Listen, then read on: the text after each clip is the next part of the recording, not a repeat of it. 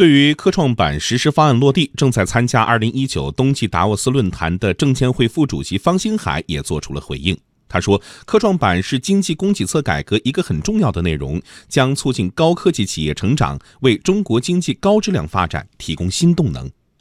对整个中国经济和科技创新的影响呢，我觉得会非常大。科创板的推出呢，其实是供给侧结构性改革的一个很重要的内容，它会呢促进呢我们国家呢这个高科技企业。”更快的成长，那么这个高科技企业更快的成长呢，一定会成为下一阶段中国这个高质量啊发展的一个非常重要的新动能，对整个国家的经济啊是会非常好的。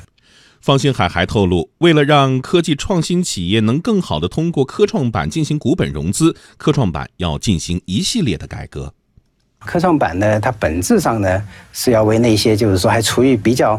早期阶段的科技企业啊，提供股本融资，所以我们要根据这样的一个特点，在投资者准入啊，在涨跌幅啊，在这个上市的盈利啊要求啊，在等等这些方面，都要做一系列的这个改革。实际上，科技企业，尤其是初创科技企业的融资问题是全世界都存在的。在二零一九达沃斯论坛上，清华大学国际金融研究院院长朱敏表示，中国通过科创板将科技企业的融资问题制度化是一个突破。继续来关注二零一九冬季达沃斯论坛上的其他声音。国资委主任肖亚庆在谈及国企改革时说：“中国的国企央企转型意味着对内要不断扩大混合所有制改革的范围、广度和深度，对外要开放，和世界上著名的公司企业一起合作。”他还认为，中国还没有完成工业化，产业的完整、工业的进步是中国发展的需要，也是对世界有贡献的。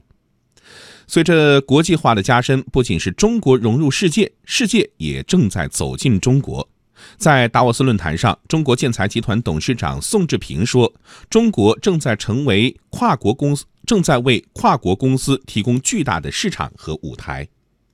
中国的经济呢，中国的企业也正在从高速发展阶段迈向高质量发展的这样一个阶段。